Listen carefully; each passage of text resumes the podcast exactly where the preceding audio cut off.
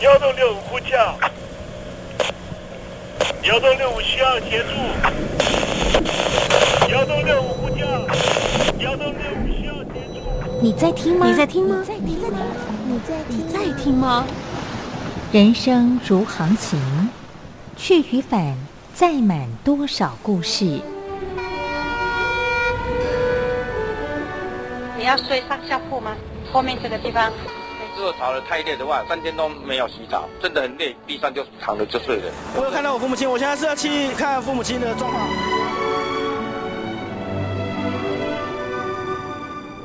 聆听故事湾，让每个故事找到属于自己的码头。我到了那儿以后，我们就往妈妈家去。我一到那边，就感觉我妈妈已经她能够活活下来容不容易，我知道。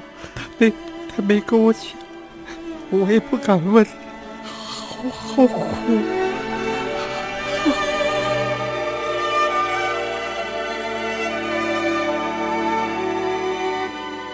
聆听故事湾，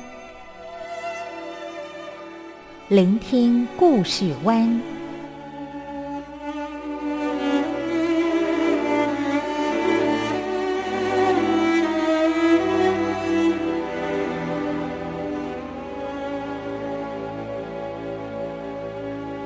故事总有一个停泊的港湾。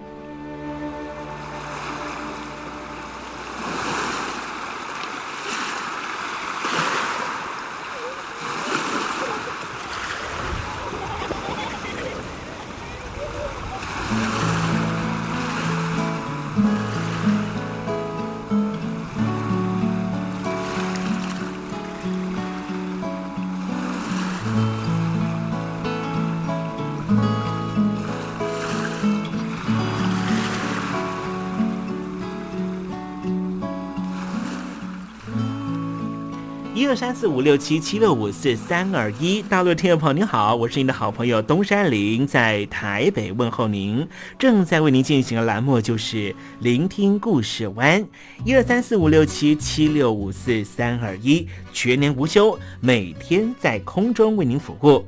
您在每天的凌晨三点十分，或是傍晚的六点十分，都可以在光华之声频道收听到这个栏目，聆听环宇趋势。不用太多解释，因为聪明的你心中自有诠释。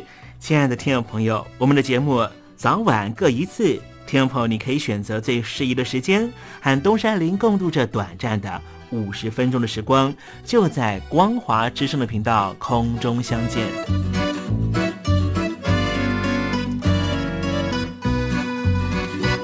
听众朋友，收听、聆听故事湾东山林的节目，到底能够听到什么样的内容呢？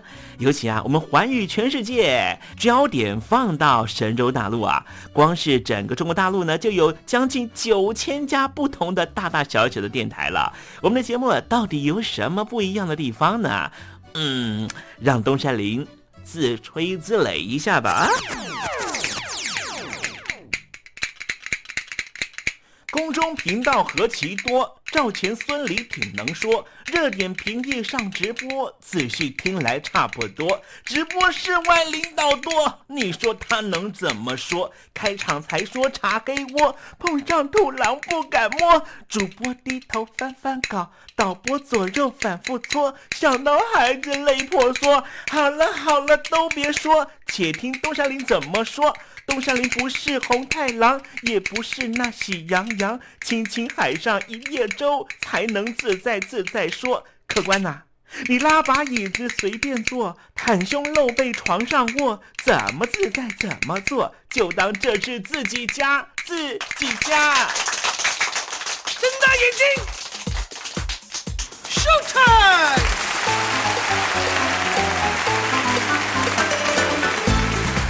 听众朋友你好，我是你的好朋友东山林，在台北问候您。正在为您进行的栏目就是聆听故事湾啦。为什么节目的开场要这样的隆重呢？因为在凌晨三点钟的时候才进行我们的节目啊。听众朋友可能正在打瞌睡之中，或是呢在睡梦之中，所以呢要赶快把听众朋友呢让那瞌睡虫踢到九霄云外啦。听众朋友，今天的节目非常的精彩，千万不要错过喽。那么精彩的内容到底包含了什么呢？赶快让东山林为您报告。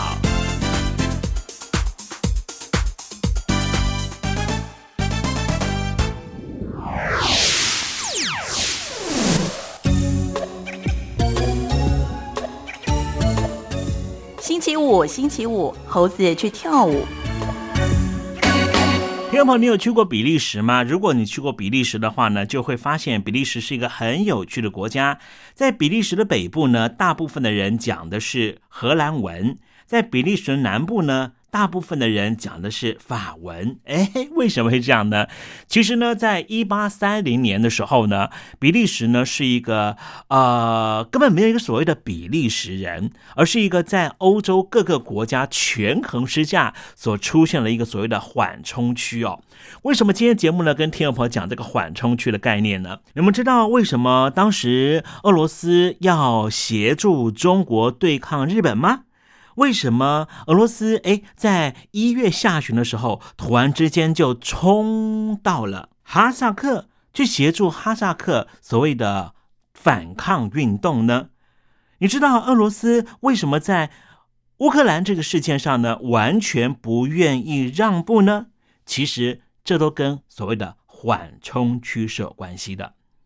莫斯科当局呢，他的外交政策呢，一向就是呢，他会扶持他邻近的国家，让他们保持非常友好的关系，而去抵御这个邻近国家的后面的那一个敌国。因此，俄罗斯会协助中国抗日，俄罗斯会协助哈萨克抗美，俄罗斯会协助乌克兰。对抗美国或是来自于欧盟的压力，但是莫斯科当局的如意算盘呢，必须要建基在哈萨克和乌克兰，甚至包含了中国，必须是对他死忠，你必须当他的好朋友，你必须给他极大的资源和益助嘛，对不对啊？好，我们回到这比利时这个国家，比利时呢，它是从荷兰独立出来的，当时荷兰也非常的生气啊，但是为什么？法国要这样做呢？为什么英国也暗自同意呢？因为啊，十八世纪，也就是一七零零年左右，荷兰变成一个极大的海权国家啊。这对于这个英国来说，对于隔壁的西班牙来说，对于法国来说，是有很大的压力的。所以呢，他们就希望呢，跟荷兰之间有一个所谓的缓冲区。好啦，时间已经过了将近三百年，现在欧盟都变成一个大一统的共同体了。那比利时还需要存在吗？比利时为什么不去跟他原来的这个荷兰皇朝重新再变成一个大国家呢？好，待会在时政你懂得的环节里面跟天我介绍这个话题。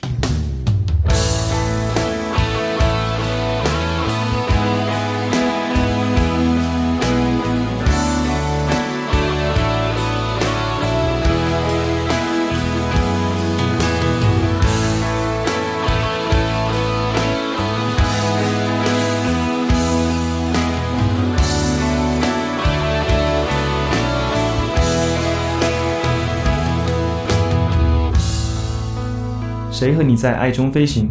我是石康君，在台北祝福你和他一路顺风哦。用了情，听你唱一了百了的表情，脏了心，再次让自己透明。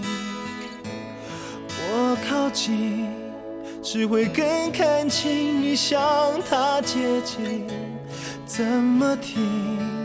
才能陪你到绝境，用尽了所有力气学他的强硬，末日来临让你抱得更紧。曾相信坚持能够让你不灰心，失去他我仍能给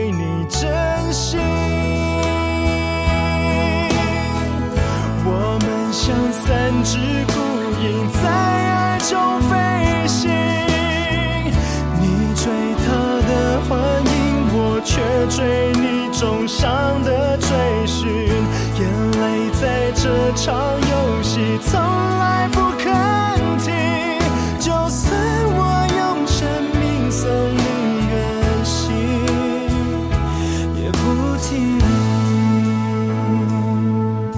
无论你现在离我有多远，只要您收听东山林的节目，都能得到我来自台湾的问候。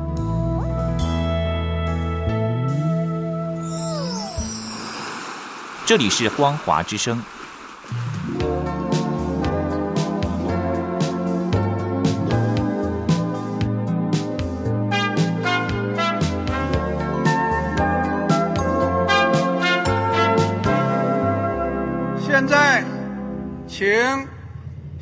平同志讲话。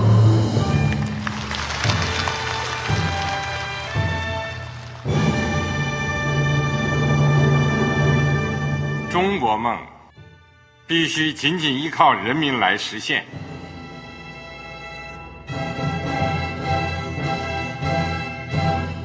好国民得关心家事、国事、天下事。呃，谢谢发言人。我们注意到啊，现在那个外面有很多关于前中央政治局委员周永康的一些消息和报道。我不知道发言人对这个事情有没有什么可以呃透露、可以披露的。国家对于公示啊，不是什么东西都要公示的。我只能回答成这样了，你懂的。那么作为天津市来说，每年要偿还的这个公路建设的贷款量有多大？哎，这个好国民这个偿还得回避时政敏感议题。因为他这个这个事儿我就不好再说太细。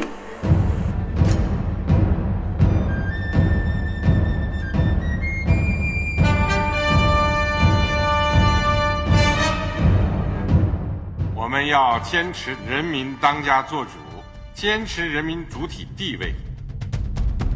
任何官方不宜说太细，期望您体谅的话题，尽在时政，你懂的。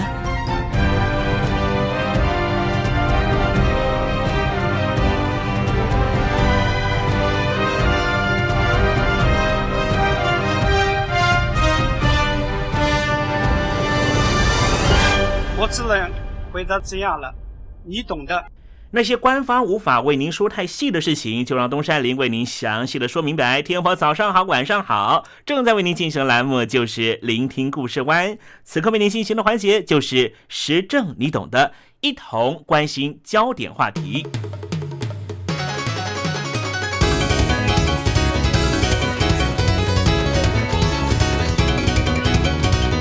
欧洲联盟大部分的机关本部啊，都设在欧洲的比利时。可以说是见证欧洲联盟统合历史的关键地方，但是比利时本身呐、啊，却拥有非常复杂的政治和文化问题，甚至出现了分裂国土以及各自想独立的状态。今天啊，东山林就跟听众朋友来聊聊比利时的分裂危机。比利时的国境内是多语言、多政府的，负责一般市民行政的区域政府就有三个。官方语言也有三种，其中特别是北部经济富强的荷兰语圈和南部曾经因为煤矿荣极一时的法语圈是常年交恶。二零一四年五月二十八号，比利时国会选举结果出炉，荷兰语圈中间偏右派的新弗拉芒联盟持续保持低档的优势地位。比利时上一次国会选举是在二零一零年，新弗拉联盟的党主席德韦佛主张中央政府权限移转和各区域阶段性的独立，使得新弗拉联盟成功跃升成为比利时的第一大党。大选过后，这个政党虽然有意阻隔。但是，讲荷兰语的政党和讲法语的政党对于组建联合政府，并没有达成最终的协议，出现了僵局国会的状态。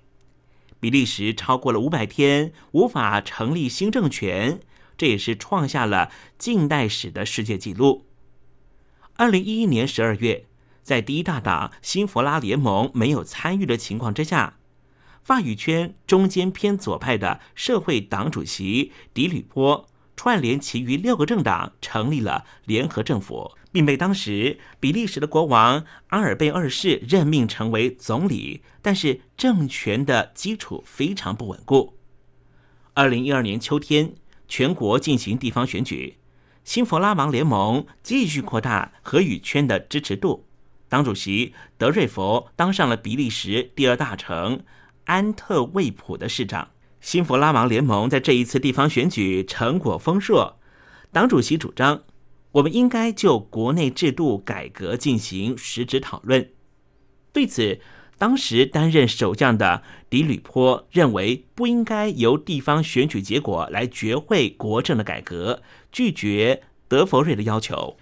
就在这个时候，比利时国王阿尔贝二世对当前的政治环境做出了评断。他说：“别忘了一九三零年代的危机和民粹主义。”言下之意就是批评新佛拉芒联盟的分裂国土的主张。对此，新佛拉联盟表达反弹，认为比利时是一个君主立宪制的国家，国王根本没有权利做出任何政治性的言论。反弹一出，立刻获得荷语圈人民的赞同。比利时是在一八三零年脱离荷兰独立的。长久以来，统理国家权力都集中在法语圈，但是现在比利时全国有百分之六十以上是以荷兰语作为主要语言的，再加上最近几年南部法语圈的钢铁业逐渐没落，比利时的经济多半是由北部的荷兰语圈的重化学工业支撑，荷兰语圈的失业率也相对来说是比较低的。因此，很多讲荷兰话的比利时人民都非常的不满，认为说我们北部赚了那么多的钱，却必须要去补南部法语圈社会福利的漏洞。基于这些背景，荷语圈大多都支持新佛拉芒联盟的独立主张。说实话，比利时虽然是一个西欧稳定的民主国家，但是它的成立历史非常短暂。这个地区原来属于荷兰，在一八三零年的时候，当时的欧洲列强想要在法国和荷兰两强之间建立一个缓冲国，同时法国也希望借此削弱荷兰的影响力和政治地位。因此，比利时立国之前根本没有所谓“比利时人”这样的称号。比利时南部是以左翼社会党为主。北部则是以中右翼政党为主。比利时的分裂危机在二零零六年的十二月十三号这一天，由公营电视台公开的揭诸于世。当时，比利时的公营电视台 RTBF 电视台啊，突然中断了所有原来的电视节目，插播了一个特别报道。这个特别报道的名字叫做《再见比利时》，就从。二零零六年的十二月十三号晚上八点二十分，一直播放到九点五十分。可是，这是一则虚构的新闻报道，只是他采取非常认真详细的方式来推敲。当天晚上，好几组的记者进行报道，采访了许多人，并且指出，新佛拉联盟所组成的议会通过决议宣布独立。而比利时的国王和王后则是乘着军机流亡海外，国家一分为二，北方的比利时大区和南方的比利时的法语区。这一出电视报道做得非常的真实，拍摄了弗莱明大区民众在记者后面的弗莱明议会大楼前面扬起了法兰德斯旗庆祝，同时也出现了通往布鲁塞尔机场的公路出现了塞车的车潮。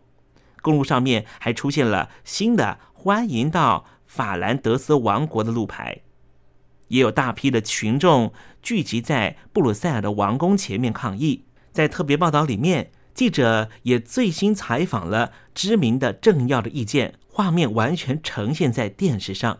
报道画面极度真实，让大部分的比利时的观众信以为真，导致于不少的群众拿着比利时的国旗到了布鲁塞皇宫前面聚集。新闻连续播出半小时之后，画面下方才打出了“报道纯属虚构”的字样。这一则特别报道的制作人表示，这是耗时超过一年制作的假新闻。报道制作的灵感是来自于一九三八年美国用突发新闻包装的广播节目《火星人入侵地球》，以吸引观众注意。确实。比利时公共电视台的这一则假新闻报道，立刻引发大众讨论：比利时未来走向应该走到什么样的地方？国家的统还是独的问题，从二零零六年十二月十三号的公共电视台的假新闻报道，一直讨论到现在，还没有明确的定论。东山林跟听众朋友做个假设吧：如果说比利时北部的荷兰语圈真的脱离比利时独立，恐怕要面对许多问题。例如，有三个区域政府其中之一的布鲁塞尔首都，这个说法语比较多民众的地方，但是这个地区却被包围在北部的荷兰语圈的里面，所以我们可以说，这里算是法语圈的飞地。所谓飞地，就是行政上隶属于甲地。而所在地却在乙地的情况，碍于这种非常复杂的现况，很难单纯把比利时用居民说语言的不同划分成法语区或是荷兰语区。除此之外，新弗拉芒联盟的支持者之中，有许多人其实只希望中央政府下放更多权限就可以，并不需要直接脱离比利时中央政府独立。说实话，欧盟当中原本就存在南北问题。以德国为主的欧洲北部国家景气比较好，西班牙这些南欧国家则是处于经济出闷的情况。比利时国内的南北问题正好相反，呈现北方比较有钱，南方比较贫穷的状态。比利时在二零一四年五月的国会选举中。讨论的焦点围绕在是不是还要维持现行的大范围区域主权为主轴的联邦制，或是可以改为依照语言圈来区分，提高区域独立性的制度。外界都认为，这项讨论虽然只是比利时内部的讨论，但是讨论出的结果很有可能会影响未来欧洲联盟整体的发展和动向。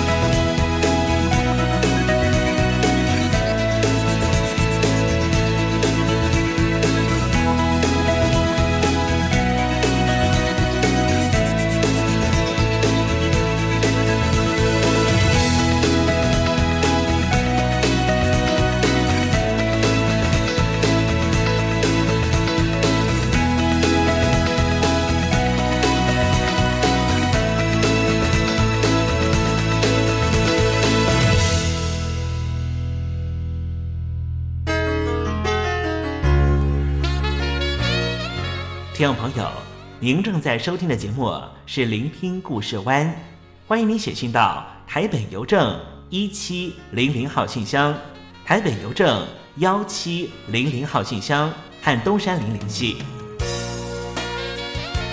东山林就是东边的山里有只麒麟的东山林。东山林等候您的来信哦。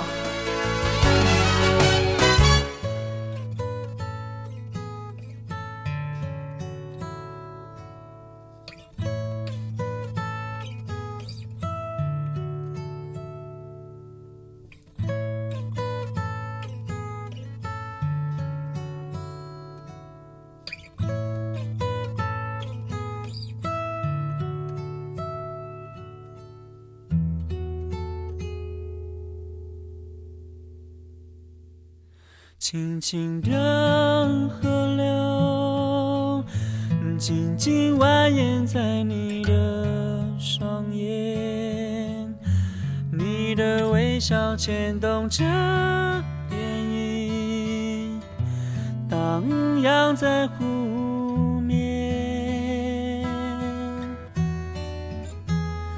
轻轻的山脉。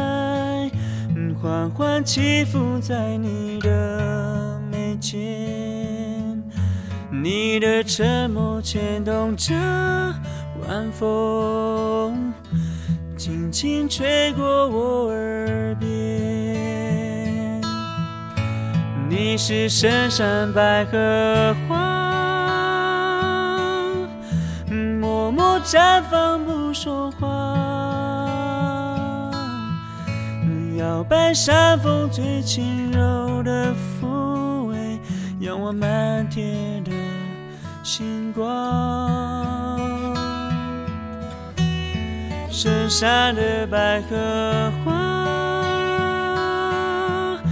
沉睡在我梦境远方，伴着思念最遥远的飞翔，还有今晚的。月光，夜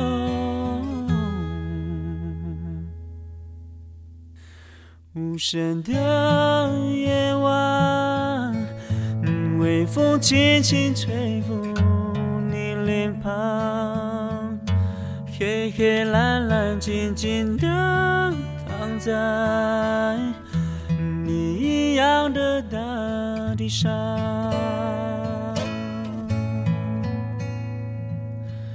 呀哦吼，嘿呀咯，嘿呀哦吼哎呀，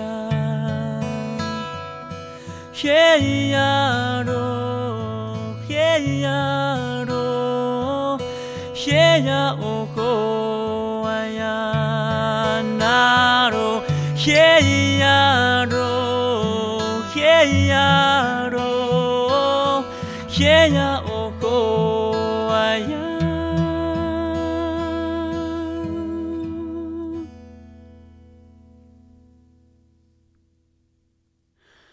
轻轻的河流，静静蜿蜒在你的双眼，你的微笑牵动着涟漪，荡漾在湖面，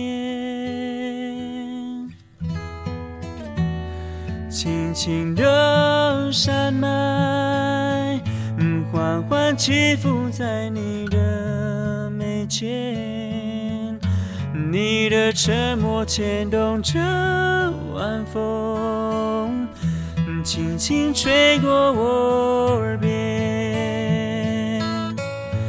你是深山百合花，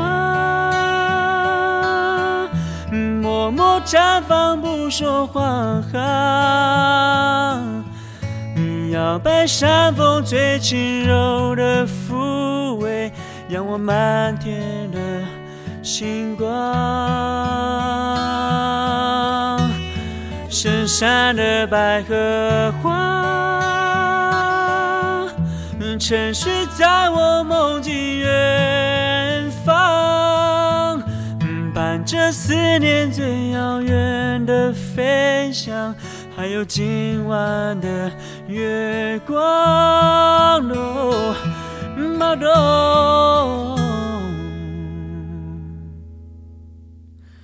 无声的夜晚，微风轻轻吹过你脸庞，黑黑蓝蓝，静静的躺在你一样的大地上。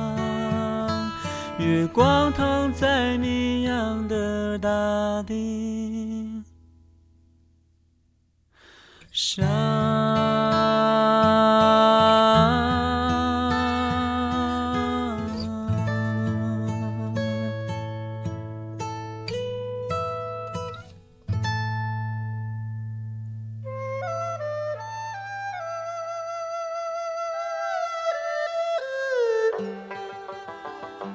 这是两岸中国人都喜欢的一首歌。小城故事多，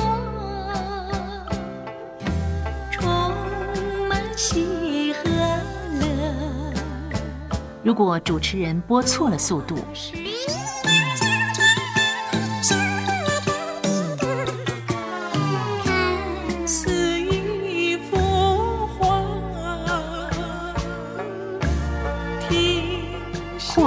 或慢的走调歌曲，都不是听众喜欢的。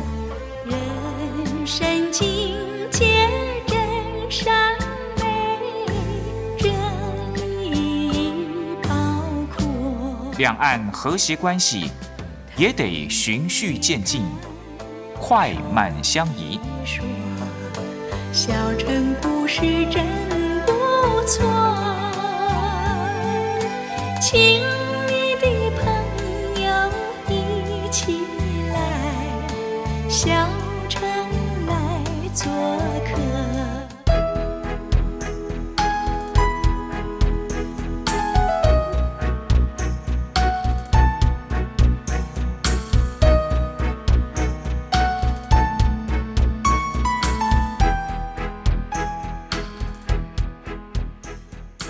活中少不了知性的真，生活中少不了理性的善，生活中也少不了感性的美。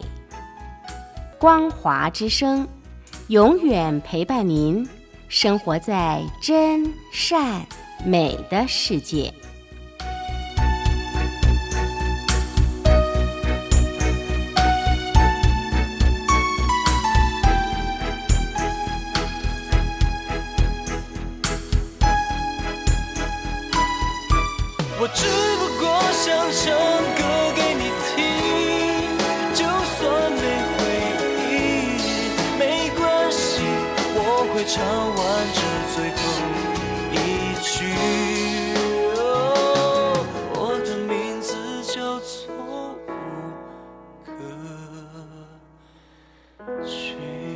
大陆的听众朋友，你好，没错，我就是吴克群。不管你现在在做什么，不管你现在在哪里，吴克群和光华之声在台北问候你。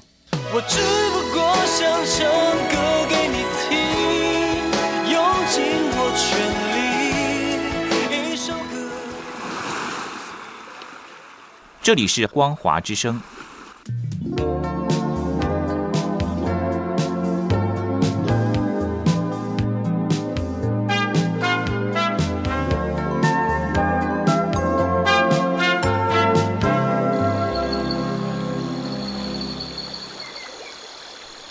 部队里的弟兄姊妹们，生活还适应吗？吃了还习惯吗？有家乡味吗？夜里爬得起身吗？床好不好睡呢？脱下军装，卸下盔甲，你还记得你自己吗？就让东山林陪你走过这几番寒暑吧，多少青因为军心似我心黄昏。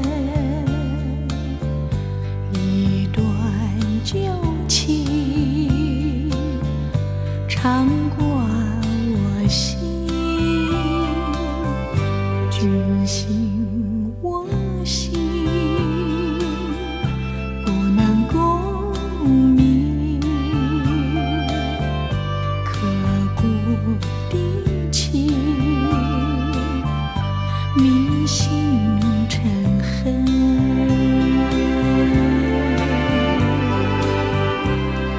君心似我心。听众朋友，您正在参军吗？你在部队里面服务吗？团体生活有时候气氛是很紧绷的，是不是有点苦闷呢？东山林告诉你 A B C 原则：Aggressive，积极主动；Best。追求完美，全力以赴；communication，沟通再沟通。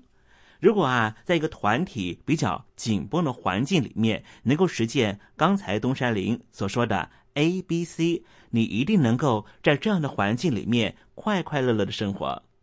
今天我们邀请到的是军事顾问专家苏庆强老师，来告诉我们如何在团体的部队里面追求一种比较舒适的心灵状态。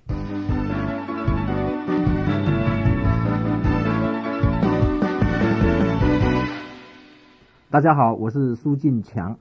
呃，昨天你还是一个只要我喜欢，有什么不可以的新人类。今天你穿上军服了。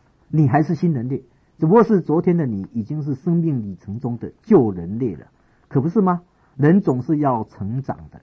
换上金服的你，不免能会沉湎在过去，但却必须面对今天就开始的崭新的日子。呃，新兵战斗的日子，呃，首先必须就要打败过去，遗忘过去，要打造一个新的未来，一个新而亮丽、堂堂正直的新好男人、男子汉、大丈夫的你。虽然从头到脚有点酷又有点丑，但却是全新的。那么从今天起，你必须学会照顾自己，从衣服、鞋子、头发的尺寸到你心中的那把尺，你都必须要有所伸缩，要适应并且欢喜的量出适合当一个能够保卫你的家园、这块土地的安全，也适合你作为一个真真正正长大了的男子汉大丈夫的尺寸。因此，一些枝枝节节。呃，过去我们常常讲小鼻子小眼睛的分分好好，你都已经不用去计较，你也不会去计较了。你的勇气，你的度量，让你学会了容忍。那么来自全国各地各种不同背景的同伴，和你一起在人生的哎呀旅程中搭上同一艘新兵船，一起接受班长的吼教磨练以及照顾。你们不仅同船共渡，交心也交朋友，还知道相互欣赏、尊重。并且分享成长的喜悦，快乐新兵就是安呢啊！快乐新兵就是这样，能当一个快乐新兵，你就已经是一个可以面对未来任何挑战的男子汉了。祝你当一个快乐新兵，再见。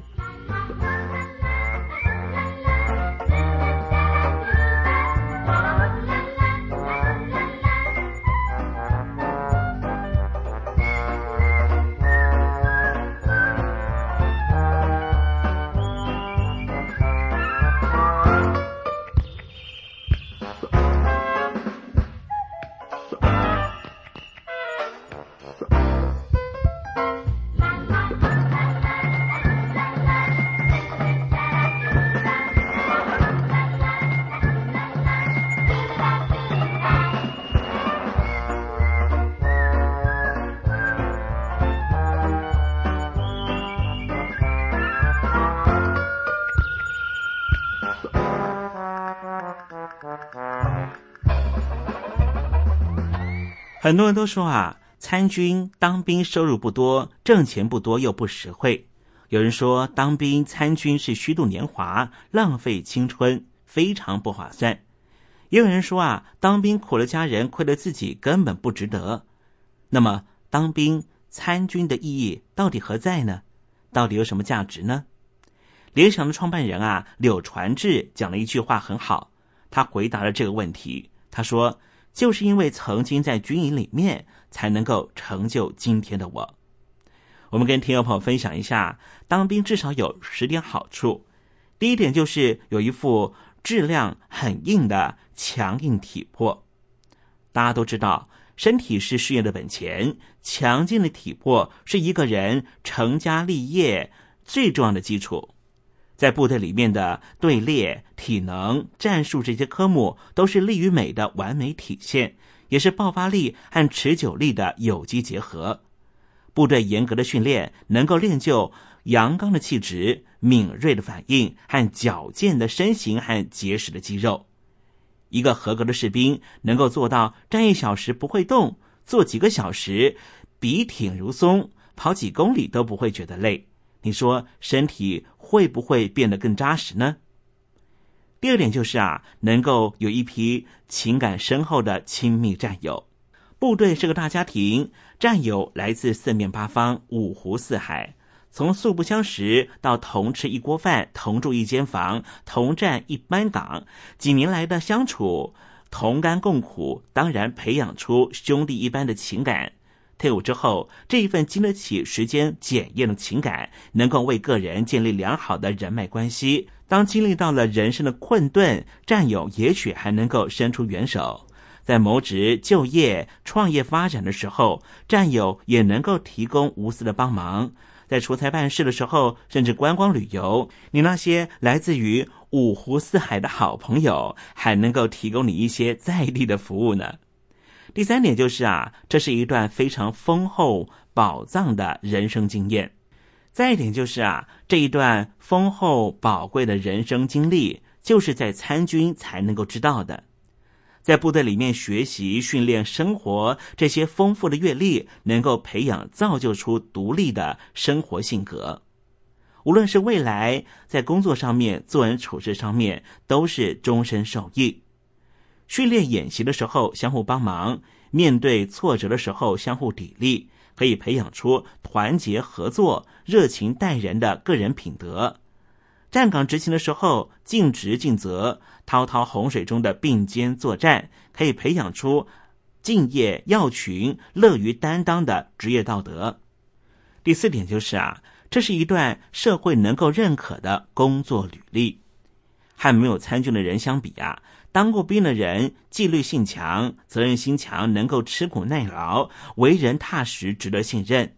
退伍军人在就业的时候，军旅生涯被视为是各个不同的求职单位十分认可的工作经历。第五点就是啊，一次弥足珍贵的学习机会。有人说，当兵就像入学一样，退伍就像毕业，部队就像一所大学校。不仅学习军事技能，还非常重视文化知识学习和社会技能的培训。因为现在在部队里面，常常有很多大学院校特别在部队里面开专班，让很多的参军的战士都能够拿到国家承认的大专或是大学本科的文凭，而每年呢，也都要进行计算机和英文等级的考试。所以在退伍离队的时候，相当一部分的战士啊，都已经拿到了国家承认的不同的证书。像东山林就曾经听过一个故事，说有一个男生啊，参军的时候正好分配到伙房当伙房兵，可是他因为参加了大学院校在部队里面所开设的烹饪班，竟然在退伍之前呢，他拿到了乙级的烹饪厨师的证照。而现在呢，就在台湾很知名的五星级饭店里面担任二级主厨呢。还有啊，当过兵的人都有一个非常明显的优点，就是有较强的独立生活的能力。衣服被子脏了得自己洗，每个月的工资薪水必须计划好怎么花，遇到困难的时候要自己应对处理。几年的训练下来呀，一个从小过着衣来伸手、饭来张口、喜欢走非主流的九零后，也能够渐渐的变成一个在任何环境中都能够有较强适应能力的人。一个在父母眼中长不大、放不下心的孩子，也会在部队里面磨练中慢慢成熟。第七点就是啊，这是一个改变命运的难得机遇。每个人都有自己的志向，或是报效国家，或是想要成家立业。无论哪个志向的实现，都必须要通过自己的永远不断的努力。参军之后，就是实现自己理想的绝佳途径，甚至可以说是终南捷径。因为在台湾参军之后啊，考大学可以加分，考公职考试的时候还有部分的加分呢。第八点就是啊，能够尽速的。筹到一笔创业基金，随着退役军人的安置政策调整，现在国家正逐步调高退伍军人的安置经费的标准，这也是现役士兵走向社会、创业发展提供了原始的积累，你的这第一桶的一百万的入门创业金，就可以在短期之内就在部队里面存到。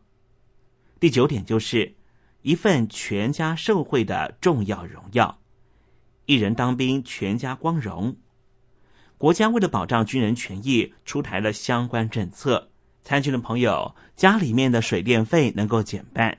参军的朋友如果达到一定年限，成为了荣誉国民。自己在健康上面有了长久的保障，自己的父母也可以以荣眷的身份享受更好的医疗照顾。